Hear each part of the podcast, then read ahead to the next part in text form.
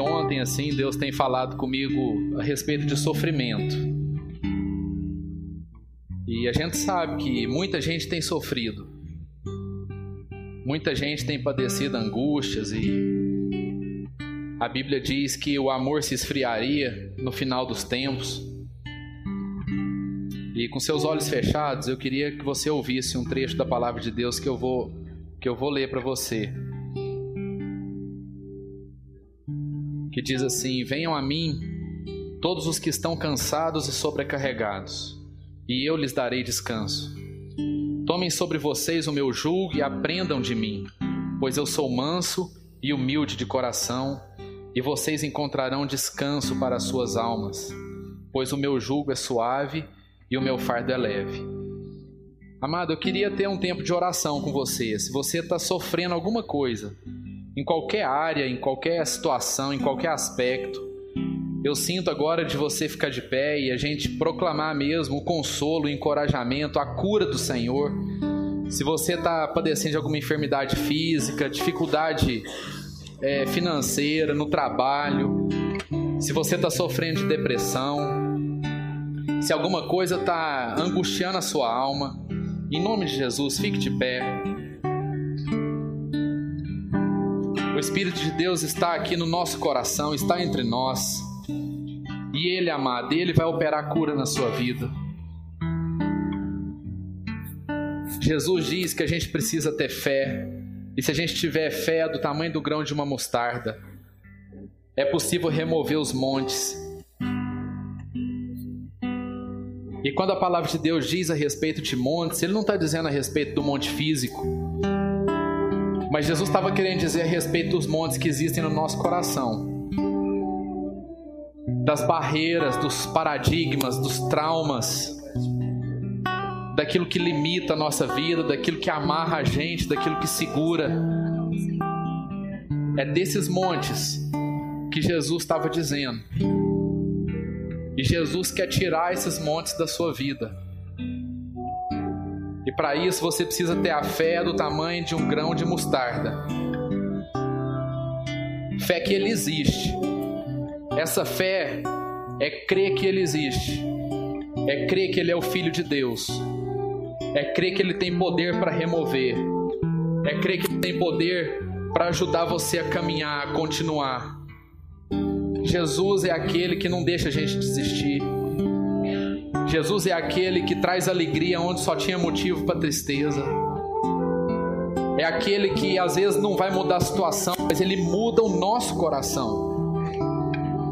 Às vezes ele não tira as coisas externas, mas às vezes o monte que está dentro do nosso coração é removido e então nós temos vitória. Oh Deus, nós queremos clamar mesmo pelas pessoas, Pai, que estão sofrendo. Oh Deus, a tua palavra diz que a gente teria tribulação, a gente teria aflição mas nós temos uma esperança que é o Senhor Jesus. E ele diz: Tem de bom ânimo, porque eu venci o mundo. Oh Deus, é essa vitória que o Senhor vai nos dar. É a vitória de quem venceu o mundo, é a vitória de quem venceu os pensamentos da carne, é a vitória de quem venceu os pensamentos egoístas. É a vitória de quem enfrentou, Deus, frente a frente o nosso inimigo e celebrou a vitória. E hoje Deus nos deu liberdade, promoveu libertação na nossa vida. Oh Deus, que o Senhor visite cada um aqui agora, na sua enfermidade, seja ela física, seja ela emocional, seja ela espiritual, seja ela social. Oh Deus, em nome de Jesus, o Senhor é o Deus que cura, o Senhor é o Deus que limpa a nossa vida, que limpa o nosso coração. E nós queremos clamar ao Senhor para que o Senhor remova esses montes Oh Deus, nós não precisamos falar de sofrimento, nós não precisamos murmurar, nós não precisamos dizer o quanto sofremos, porque o Senhor sofreu no nosso lugar, o Senhor passou tudo por nós, e agora, Deus, nós podemos receber os consolos do Senhor, nós podemos receber a unção, nós podemos receber esse amor, um amor que não deixa a gente desistir. Então nós declaramos mesmo, Deus, cura sobre a vida das pessoas, Que a unção do perdão, Deus, possa invadir os nossos corações. Livra a gente da mágoa, Deus. Livra a gente da amargura, do ressentimento. Ó oh, Deus, isso tenha adoecido a gente. Que os nossos corações sejam limpos diante do Senhor e limpos diante das pessoas. Que o Senhor nos encoraje a fazer conserto com elas. A reconciliação, Deus. Que o Senhor nos encoraje a amar. Ó oh Deus, que a nossa carne não prevaleça sobre o Espírito, em nome de Jesus. O Senhor nos deu o Espírito Santo no Senhor e nós somos santos. Nós somos aqueles que conheceram o amor do Senhor e agora nós podemos viver esse amor. No nome de Jesus Cristo, Pai, no nome de Jesus, opera mesmo libertação no nosso meio. Livramento, Deus, livramento em nome de Jesus. Em nome de Jesus, graças a Deus. Aleluia. Pode se assentar, amado. Graças a Deus. Aleluia, graças a Deus. É bom demais, amados, a gente entregar os nossos problemas nas mãos do Senhor, amém? A gente vai levando algumas coisas simplesmente porque a gente acha que é responsável em resolvê-las. Mas conforme a gente vai ver aqui hoje, a gente esquece de consultar o pastor, que é Jesus, amém? Sabia que Jesus é o seu pastor? Amém? Sabia que você pode e até mais, sabia que Jesus quer aconselhar você a resolver os seus problemas?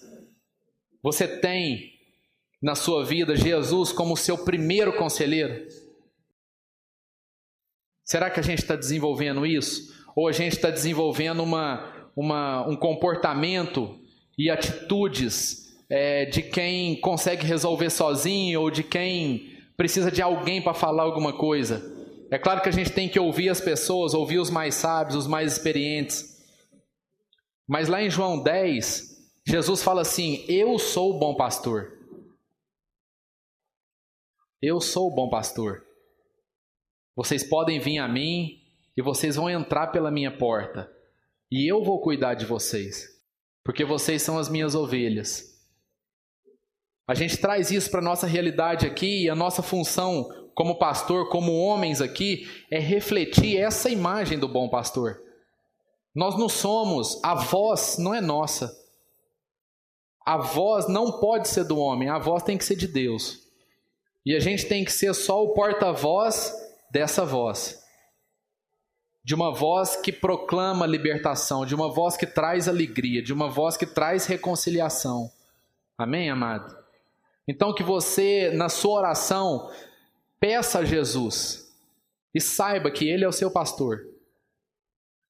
E Ele quer sentar com você, Ele quer ter uma, uma sessão de aconselhamento. Ele quer falar com você a respeito da sua vida. Em nome de Jesus. Abra sua Bíblia no livro de Hebreus, capítulo 1. E hoje esse, esse é o tema mesmo da, da mensagem aqui, né? Nós vamos falar sobre Jesus, sobre a vida de Jesus Cristo. Sobre aquilo, sobre o que Jesus representa para nós. Sobre o que de fato Jesus é, sobre o que de fato Jesus faz, o que Jesus pode fazer na nossa vida. Cada dia mais a gente tem, tem ouvido é, as pessoas dizerem como dar certo na vida, como ter sucesso, é, como não ficar doente, como ter cada dia uma vida mais longeva. É, a gente tem ouvido muita coisa, mas o, o, o meu pedido, amados, é que a gente possa ouvir a palavra de Deus, a Bíblia, a Bíblia. Eu fico pedindo a Deus assim, fala, Deus, não deixa eu atrapalhar o Senhor, não. Porque a nossa função aqui é essa, é de, é, é de falar da Bíblia. E a própria palavra de Deus garante para a gente o seguinte: ela é eficaz para promover transformação no nosso coração. Amados, se, se, se eu não conseguir falar nada para vocês aqui, se eu tiver impedido por algum motivo de explicar qualquer tipo de coisa, e se eu apenas ler a palavra de Deus, se eu apenas fizer a leitura da palavra de Deus aqui, isso nos garante, garante a mim, garante a você, de que Deus vai trabalhar no seu coração. Porque a palavra de Deus, ela, ela se basta. Quando a palavra de Deus é lida pela inspiração do Espírito Santo, esse Espírito Santo que está no nosso coração, que foi compartilhado conosco, quando a leitura da palavra é feita com a inspiração do Espírito Santo, nós temos a garantia de que Deus vai falar conosco. Amém, amados? Isso é muito forte. Isso é muito forte. Porque Deus usa a gente, mas Deus não deixa a gente numa condição de imprescindível. Amém? Você pode buscar, você deve buscar Deus. Você deve buscar a leitura da palavra. E Deus vai te ensinando. E aqui em Hebreus, é, no capítulo 1, nós vamos ler aqui capítulo 1, verso 3. É, vamos falar a respeito da pessoa de Cristo. O escritor de Hebreus diz assim: O Filho é o resplendor da glória de Deus e a expressão exata do seu ser, sustentando todas as coisas por Sua palavra poderosa. Agora eu quero que você abra sua Bíblia no Evangelho de João. Para trás um pouquinho aí. No Evangelho de João, capítulo 1 também. Capítulo 1, verso 1.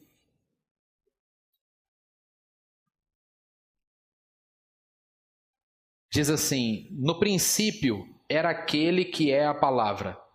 Ele estava com Deus e era Deus. Ele estava com Deus no princípio. Todas as coisas foram feitas por intermédio dele. Sem ele, nada do que existe teria sido feito. Nele estava a vida, e esta era a luz dos homens. A luz brilha nas trevas, e as trevas não a derrotaram. Amados, a palavra de Deus está dizendo a respeito de Jesus aqui. Por que é que a gente fala muito sobre Jesus? Porque, na verdade, ele é o centro da mensagem de Deus. Tudo aquilo que um dia Deus planejou, tudo aquilo que um dia Deus intentou, todo o propósito, toda a vontade, todo o desejo que Deus tinha de nos abençoar, ele, ele criou um canal para que isso fosse comunicado. Esse canal que foi criado para comunicação de tudo que Deus é para nós foi Jesus Cristo. Jesus Cristo foi esse canal de relacionamento entre Deus e o homem. Deus não se contentou em ser apenas Deus. Deus não Deus não, não para ele não bastava ele apenas ter o domínio, o controle e a soberania sobre todos nós. Mas Deus ansiou por se relacionar conosco. E Deus optou por se relacionar conosco e ele entregou o seu filho por nós. Deus enviou Jesus, ou seja, ao invés de Deus ficar lá apenas guiando a gente, dando ordens para a gente lá de cima, Deus fez um movimento em nossa direção, em nosso favor, de trazer o seu filho Jesus até a terra e viver como nós vivemos. Por isso que a palavra de Deus diz lá em Hebreus que ele é o resplendor da glória de Deus. Ele é a expressão exata de Deus. Por isso, então, amados, que nós cremos que Jesus é Deus, porque a Bíblia diz isso e ela diz: olha, se você quiser conhecer a Deus, se você quiser descobrir Deus na sua vida, se você tem alguma pergunta, alguma dúvida sobre Deus, então você precisa seguir e olhar para Cristo, porque Ele é a expressão, Ele é a revelação plena daquilo que Deus é. Então nós, tem, nós dizemos que Deus é invisível, mas nós não podemos dizer que Deus é desconhecido. Nós conhecemos aquilo que não vimos através daquilo que vimos. O Deus se transformou em carne na pessoa de Jesus. E por isso hoje nós temos acesso ao caráter de Deus, as características práticas do nosso cotidiano, da rotina de vida de Deus. Deus deixa de ser abstrato para ser extremamente concreto, porque Deus foi a vida de Cristo na terra. Agora é curioso como, como Jesus veio e ele veio ele veio na forma de Deus, mas ele veio na forma humana. Jesus era 100% homem e era 100% Deus. Ele era 100% homem, para quê, amado? Para se identificar conosco, para passar pelas mesmas lutas que a gente passa, para passar pelas mesmas aflições que a gente passa, para viver os conflitos familiares, para viver os conflitos do trabalho, para viver o julgamento, a humilhação, para passar tudo aquilo que a gente passa, mas ele era Deus para não nos deixar desesperados nisso. Se Jesus não fosse Deus, o fim de Jesus seria o mesmo, o mesmo fim da nossa vida.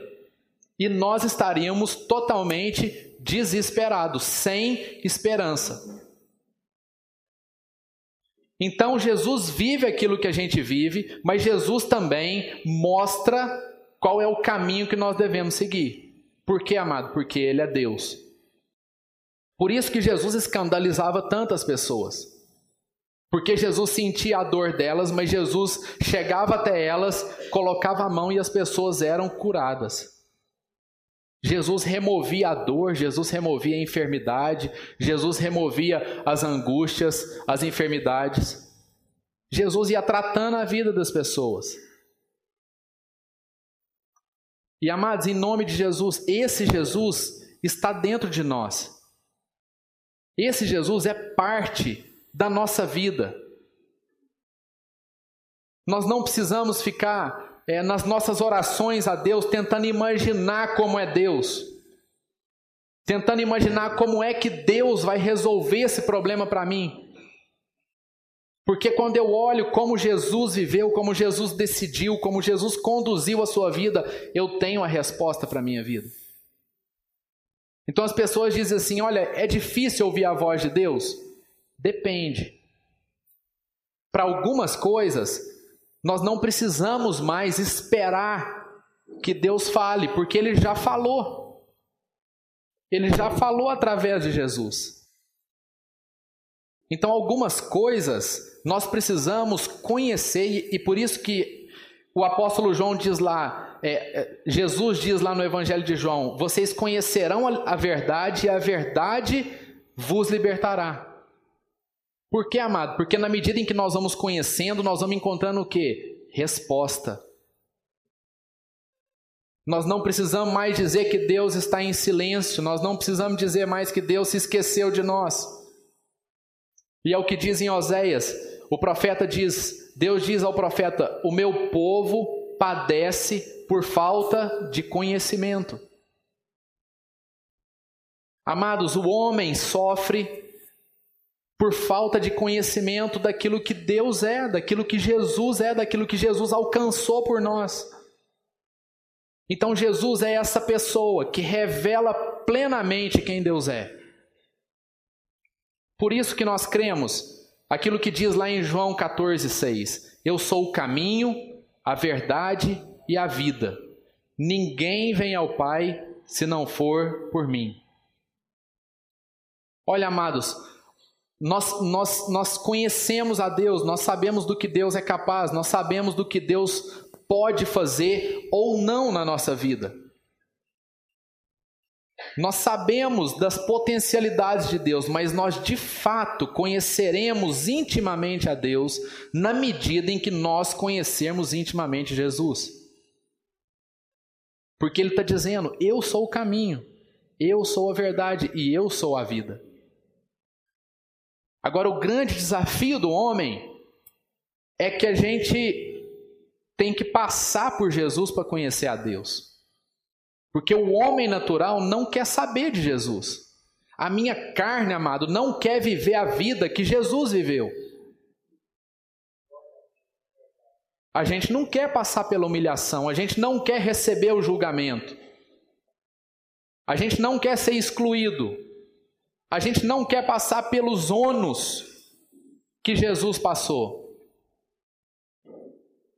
Mas, amados, não há outra forma da gente conseguir conhecer a Deus plenamente se a gente não tomar sobre nós o jugo e o fardo de Jesus, como a gente leu aqui em Mateus 11. Porque o meu jugo é suave e o meu fardo é leve. Mas existe, existe um jugo e um fardo, existe algo que a gente precisa tomar sobre nós, e esse algo vem de Jesus. O homem quer Deus, mas ele não quer Jesus, ele não quer Cristo.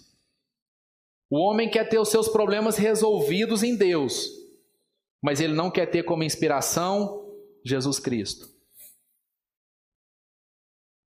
O homem busca sempre a solução sobrenatural. E Deus fica pelejando com o homem para dizer para ele que as coisas sobrenaturais se materializaram em uma pessoa. As coisas sobrenaturais, as coisas extraordinárias que a gente tanto quer ver, elas foram materializadas na carne. E a gente pode viver elas. Mas a gente não quer esse Jesus. A gente prefere que Deus bata com a varinha dele lá e as coisas aconteçam. Por isso, amado, que Jesus fala assim: olha, a forma de você viver uma vida plena com Deus, sabe como é? É você tomar a sua cruz e seguir-me. Por isso que Jesus fala para a gente tomar a nossa cruz. Não é uma cruz, amado, de sofrimento, de tristeza, mas é uma cruz de alguém que entendeu que existe um propósito na vida. E a nossa cruz, muitas vezes, a gente deixa ela do lado. A gente prefere ficar clamando, clamando a Deus, clamando, e aí quando a gente não aguenta mais, a gente reclama, a gente desiste, e Jesus está lá. Grande parte, amados, dos aconselhamentos que a gente faz, sabe o que, que é? É contar como é que Jesus fez na situação dela. É a gente mostrar como é que precisa ser a atitude, o posicionamento de um homem que segue Jesus. Porque as pessoas vão se esquecendo, nós vamos nos esquecendo de como Jesus fez, de como é que a gente precisa fazer, de como é que nós temos que ser igual a Ele. Porque Ele é a expressão exata de Deus. Ele não é mais e nem menos daquilo que Deus é. Ele é a expressão exata. E no capítulo 2 de Hebreus, queria que você voltasse lá no livro de Hebreus capítulo 2, no verso, no verso 7, no verso 10. O escritor de Hebreus aqui ele fala da, da humanidade de Jesus e, de, e, e do porquê que Jesus veio até a terra. Ele diz assim, Hebreus 2, verso 10: Ao levar muitos filhos à glória, convinha que Deus, por causa de quem e por meio de quem tudo existe, tornasse perfeito, mediante o sofrimento, o autor da salvação deles. Ora, tanto o que santifica quanto os que são santificados provém de um só. Por isso Jesus não se envergonha de chamá-los irmãos. Ele diz: Proclamarei o teu nome a meus irmãos, na assembleia te louvarei. E também nele porei a minha confiança. Novamente ele diz: Aqui estou eu com os filhos que Deus me deu.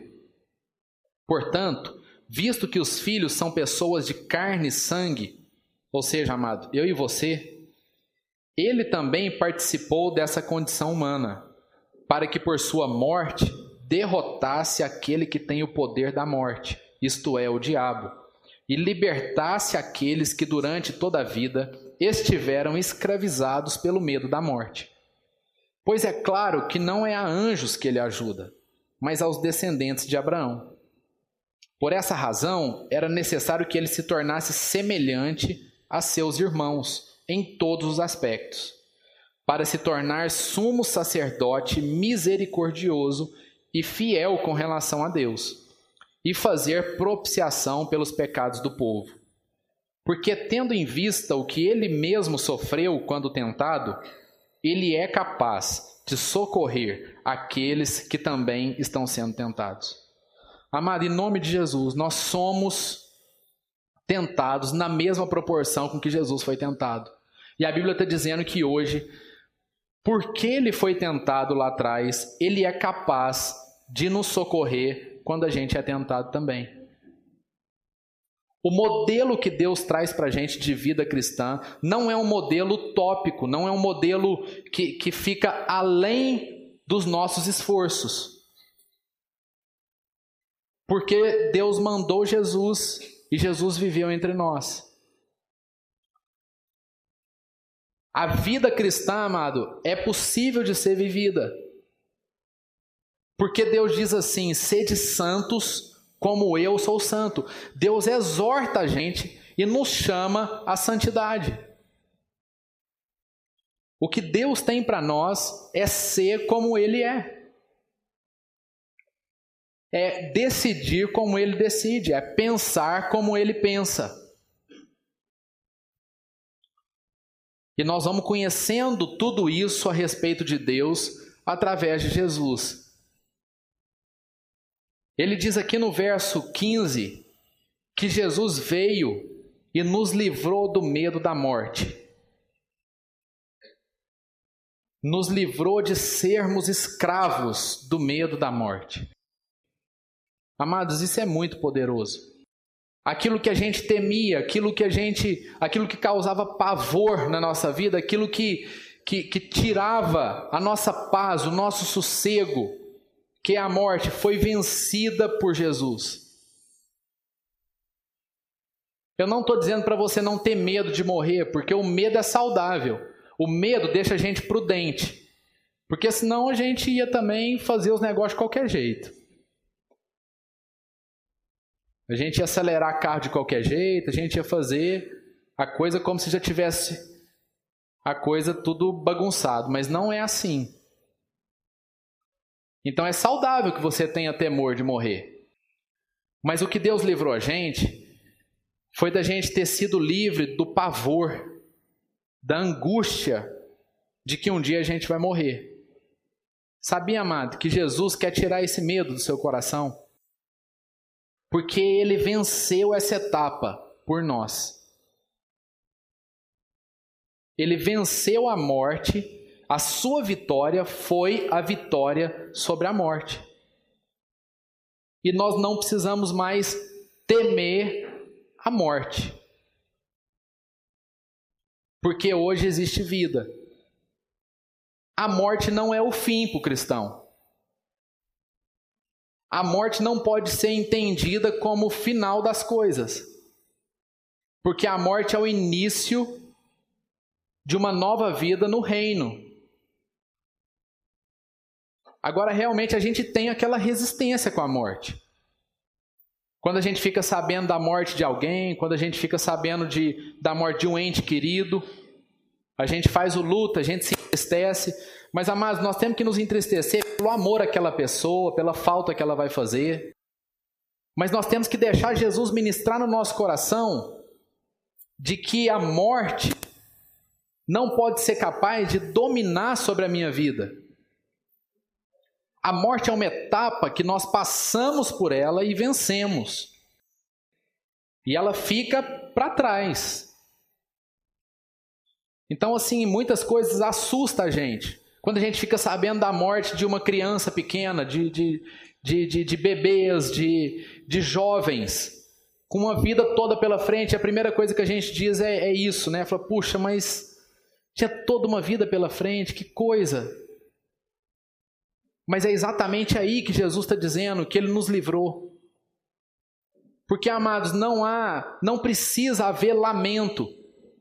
Precisa haver saudade, mas não precisa haver lamento. Porque tudo aquilo que, que Deus desenhou como propósito para a vida daquela pessoa foi cumprido. Às vezes o nosso propósito para aquela pessoa não foi cumprido, mas o propósito de Deus foi estabelecido sobre a vida daquela pessoa porque Ele é soberano sobre nós. Ele tem o controle das nossas vidas.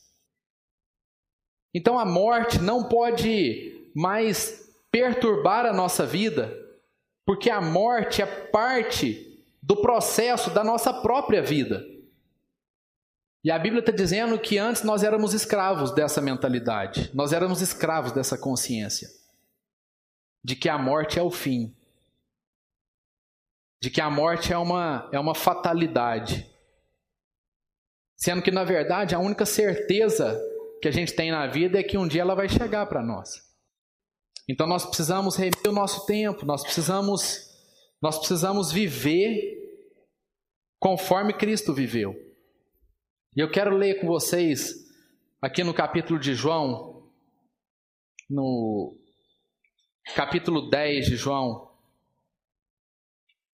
Então a gente falou um pouco sobre sobre a, a humanidade de Jesus, né? Sobre o fato dele ter dele ter vivido entre nós e dele ter padecido aquilo que a gente padeceu. E agora Jesus tem autoridade sobre nós para nos encorajar, para nos consolar, para trazer cura sobre a nossa vida, porque ele passou aquilo que a gente passou. E agora eu quero falar um pouco sobre a figura do Jesus pastor, do Jesus Deus. E aqui em João 10 ele começa a falar sobre isso ele usa a figura do pastor e da ovelha, e ele fala assim no verso 7. Então Jesus afirmou de novo: Digo-lhes a verdade, eu sou a porta das ovelhas. Todos os que vieram antes de mim eram ladrões e assaltantes, mas as ovelhas não os ouviram. Eu sou a porta. Quem entra por mim será salvo. Entrará e sairá e encontrará pastagem. O ladrão vem apenas para roubar, matar e destruir. Eu vim para que tenham vida e a tenham plenamente. Eu sou o bom pastor. O bom pastor dá a sua vida pelas ovelhas. O assalariado não é o pastor a quem as ovelhas pertencem. Assim, quando vê que o lobo vem, abandona as ovelhas e foge. Então o lobo ataca o rebanho e o dispersa. Ele foge porque é assalariado e não se importa com as ovelhas. Eu sou o bom pastor. Conheço as minhas ovelhas e elas me conhecem. Assim como o Pai me conhece, eu conheço o Pai. E dou a minha vida pelas ovelhas. Amados, isso aqui precisa é, entrar no nosso coração a respeito do sacerdócio de Jesus na nossa vida a respeito da autoridade que Jesus tem na nossa vida. A gente acostuma tanto com um conceito assim abstrato de Deus que a gente esquece que Jesus representa Deus, que Jesus é Deus, que Jesus é parte da Trindade. E ele diz assim: Olha, eu sou o bom pastor, os que vieram antes de mim são ladrões. Amados, tudo aquilo que a gente tudo aquilo que a gente peleja antes de Jesus não tem a capacidade de levar a gente para Deus. Às vezes isso pode fornecer uma, uma ideia, uma noção daquilo que Deus é. Mas somente em Jesus é que eu consigo enxergar o que Deus é, e aí Deus passa a ser concreto para mim. Deus passa a ser concreto para a gente. E Jesus está dizendo que Ele é o pastor, e que Ele é o bom pastor porque ele dá a vida pelas suas ovelhas. É incrível como, como que o modelo de Jesus, o modelo de liderança de Jesus, o modelo de gestão de Jesus, o modelo de, é, é, de governo de Jesus é um modelo relacional. Ou seja, é exatamente aquilo que era o símbolo máximo de poder na época, que era o rei, que era o governo sobre a nação de Israel, foi exatamente isso que Jesus se opôs de maneira muito feroz. Jesus não queria ser conhecido como rei, Jesus queria ser conhecido como pastor. A gente vê essa figura na vida de Davi. Davi foi um homem que ele foi ungido rei porque ele era pastor. A vida de Davi remete, em muitas ocasiões, à vida de Jesus. E Jesus recusou esse posto. Jesus, tanto é que quando Jesus foi crucificado, o que estava escrito em cima? Rei dos Judeus. Mas esse título não era o título que Jesus queria. Jesus queria o título de alguém que, que serve, de alguém que ama. E ele fala assim: olha, então, primeiro, o meu modelo de gestão é um modelo de rebanho. Jesus já começa com um discurso totalmente diferente do que o povo queria ouvir. As pessoas ansiavam por Israel ser liberto das mãos do Império Romano. As pessoas ansiavam e elas tinham certeza que o Messias viria para operar primeiro uma libertação política.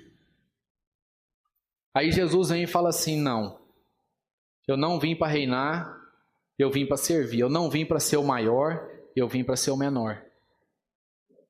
E eu sou pastor porque eu dou a minha vida pelas ovelhas. Então, amados, Jesus não não mandava, Jesus não controlava as pessoas, Jesus não engessava as pessoas. Amados, isso é uma, isso é uma referência para nós. Isso não é uma referência apenas para a figura do pastor eclesiástico, mas é uma referência para qualquer pessoa que tenha qualquer tipo de função de liderança. Jesus trabalhava com o princípio de influência e não com o princípio de controle. As pessoas é que seguiam Jesus. Jesus não amarrava elas no curral. As ovelhas iam seguindo Jesus. E aqueles que queriam viver como ele viveu, ia seguindo ele. E ali, amados, tinha todo tipo de gente.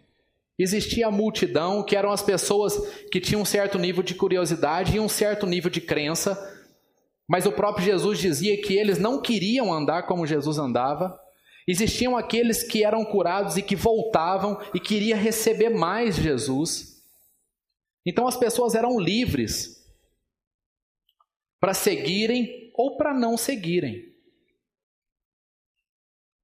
O modelo de Jesus era um modelo que colocava as pessoas numa forma de constrangimento pelo amor e não pela força. O rebanho amado das ovelhas e aí ele, aí ele faz uma comparação interessante. Porque ele fala sobre a figura da pessoa que recebe para fazer. Mas não é que Jesus está dizendo que é errado você receber para fazer um trabalho. Isso não é errado. Está tudo certo. Mas o que Jesus está tá dizendo é que a pessoa que pensa com o princípio do salário a pessoa que raciocina a partir do princípio da remuneração, da recompensa, essa pessoa não é pastor. Essa pessoa não consegue liderar, essa pessoa não consegue influenciar. Porque quando aparece uma ameaça, Jesus está dizendo que essa pessoa foge, ela sai fora. Por que, amado? Porque o compromisso dela não é com a ovelha, o compromisso dela é com o salário. E salário por salário, ela arruma um outro pasto para poder cuidar de outras ovelhas. E é por isso que ela foge. Ela foge e ela vai buscar uma outra oportunidade. E miseravelmente, a gente faz isso. A gente faz isso. Aquilo que Deus coloca na nossa mão para a gente cuidar, a gente inverte. Quando a gente tem uma empresa, ao invés da nossa prioridade ser entregar o produto que eu estou vendendo, ou ao invés da minha prioridade ser entregar o serviço que eu estou prestando, o primeiro pensamento é qual vai ser a minha margem de lucro por trás daquele serviço. Então, amados, o fim não é a recompensa, porque a recompensa vem automaticamente. A mente de um pastor, a mente de Jesus, não é uma mente que, que, faz, que faz barganha, que faz comércio. É, ele faz o comércio, mas isso não é o princípio para ele. O comércio faz parte. Mas por que, que Jesus ficou nervoso com os cambistas?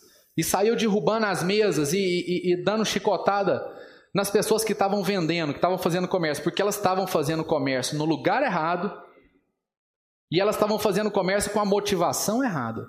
Mas Jesus não era contra o comércio.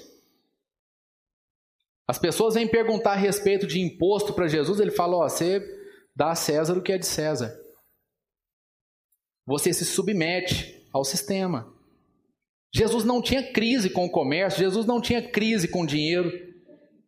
Mas ele está dizendo que quando nós cedemos à tentação e criamos uma mente que antes de entregar, que antes de servir, que antes de você atender, você pensa no retorno, então essa mente não é a mente de Jesus. E é por isso que muitas vezes, amados, a gente desiste das coisas. Por isso que muitas vezes a gente parte para outra. Porque a gente faz a conta, a conta, e a gente fala assim: não, não dá. A primeira ameaça que chega, a gente muda de galho. E a gente esquece daquilo que Deus entregou para a gente cuidar. Jesus está dizendo a respeito de um estilo de, de liderar que influencia, que, que aonde a pessoa é a referência, aonde a pessoa é uma, é uma, é uma estaca, é um ponto referencial. Amado, nós não podemos ser a, a redoma. Muitas vezes a gente, a gente leva a nossa vida e com a nossa família, com o nosso trabalho, com empresa, com, com relações familiares, a gente fica querendo ser uma redoma de controle, a gente fica querendo ser uma bolha de controle para garantir que tudo vai sair do jeito que a gente quer que saia. E Jesus foi um homem que não se preocupou com controle. Jesus, Jesus era um homem que se preocupava com o coração das pessoas. Jesus garantia o resultado, amado, não era colocando cerca, mas era falando um a um, era tratando um a um conforme as suas necessidades. Esse é o nosso desafio. O desafio da igreja hoje no Brasil é esse. As igrejas nunca tiveram tão cheias, a gente nunca teve um sucesso tão grande em termos de números das igrejas evangélicas no Brasil. Mas sabe qual é o desafio dessa igreja que está tão numerosa? É saber que existe um sentado na cadeira. Será, amado, que as igrejas brasileiras estão dispostas a fazer culto para uma ou duas pessoas, sem reclamar que isso é um fracasso? Nós estamos confundindo o sucesso com os números. E aí, para você ter uma igreja bem sucedida, ela tem que ter mais de 400 membros, pelo menos. E o povo está ficando doido, está perseguindo cada dia mais os números. Mas Jesus é aquele que fala assim, a respeito de ovelha, de novo, ele dizendo assim: olha, o verdadeiro pastor, ele sai atrás de uma, ele deixa as 99 e ele vai atrás de uma, para desatolar essa uma, porque ela está em problema. E a nossa vida, amado, fora das paredes da igreja, também muitas vezes são é confundida com os números. Com a gente acumular, com a gente perseguir os resultados que a gente acha que vai garantir o nosso sucesso. A gente sai em busca de coisas que a gente acha que a gente precisa ter para as pessoas então passarem a olhar para nós e nos respeitarem. Então, amado, fica uma pergunta no nosso coração: o que é que Jesus tinha?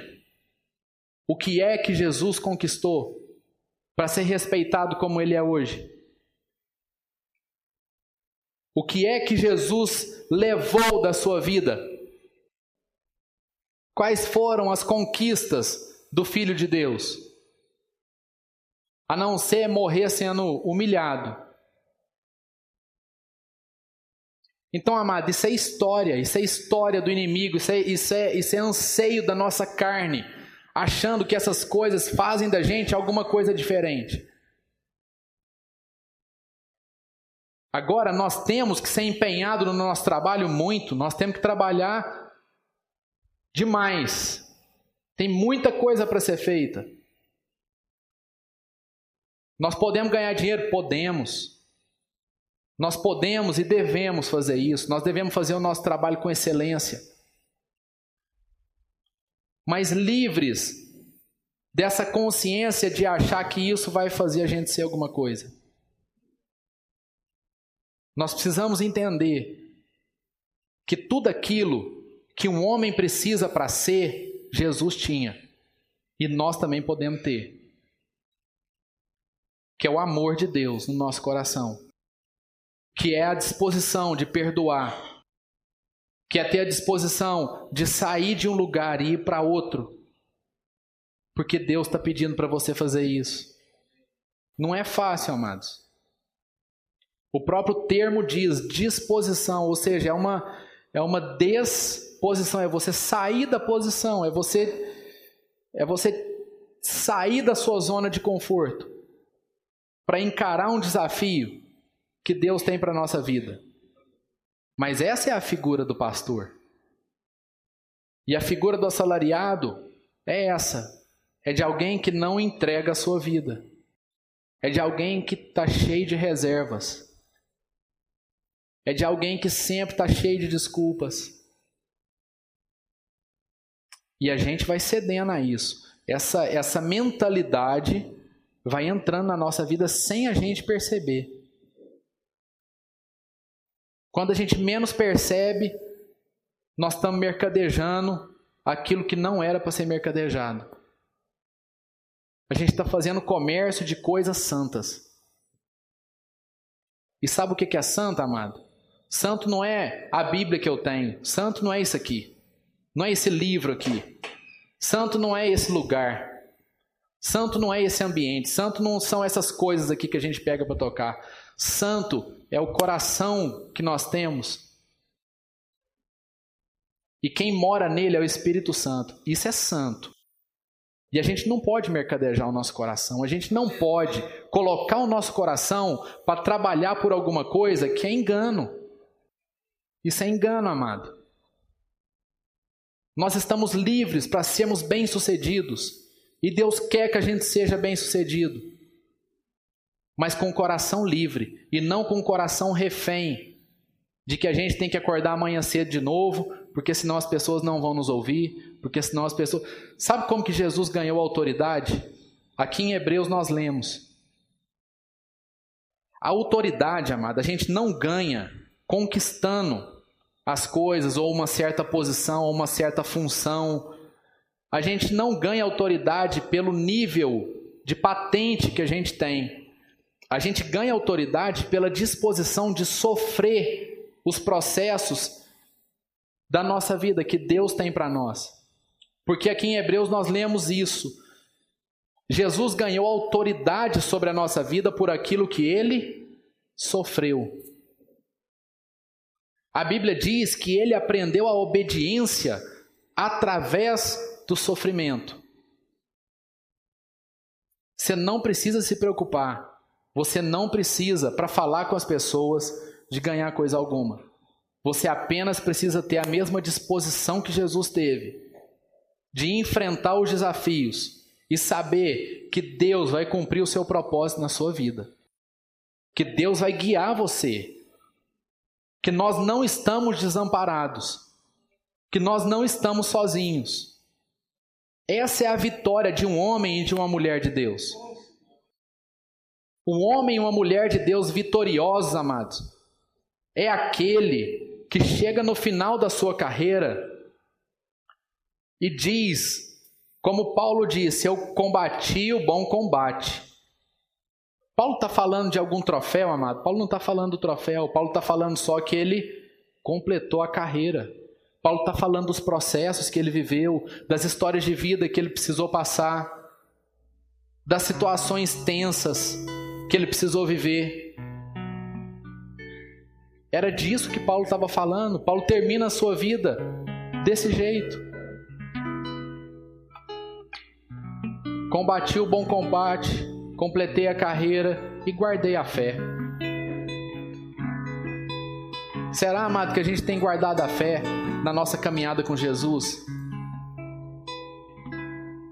Ou a gente está substituindo a fé pelas nossas capacidades, pelo nosso potencial, pelas nossa, pela nossa competência, pela nossa experiência. Será que a nossa vida não está não tá, não tá muito ordinária? Será que a nossa vida não precisa ser mais sobrenatural? Será que a gente está seguindo de fato o que Deus tem falado para a gente fazer? Ou será que quando a gente ouve Deus falando com a gente, a gente fala assim: não, Deus, mas isso é muito difícil? E a questão não é essa, viu, amado?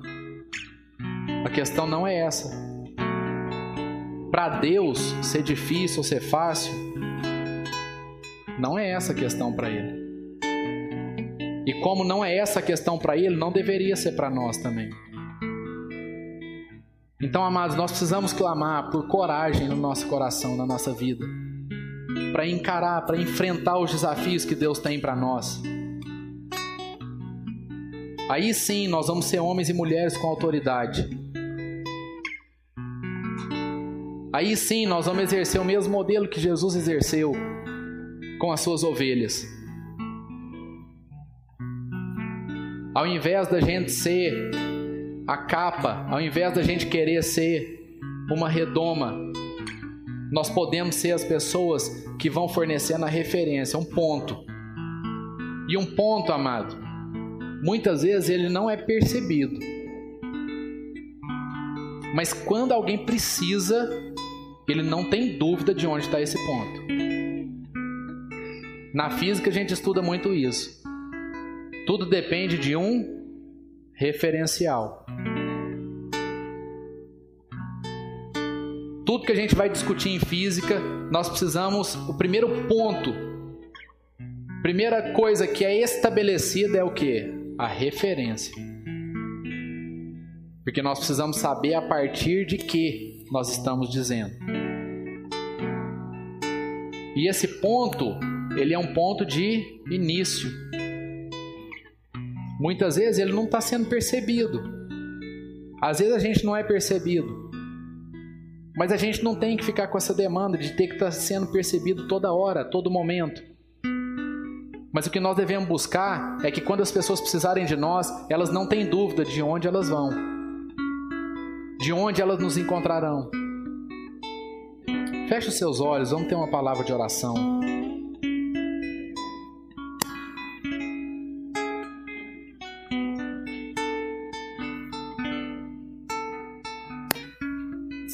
Deus quer trazer mesmo cura, amado, sobre a nossa vida aqui nessa manhã. Ele quer nos ver como o seu filho Jesus.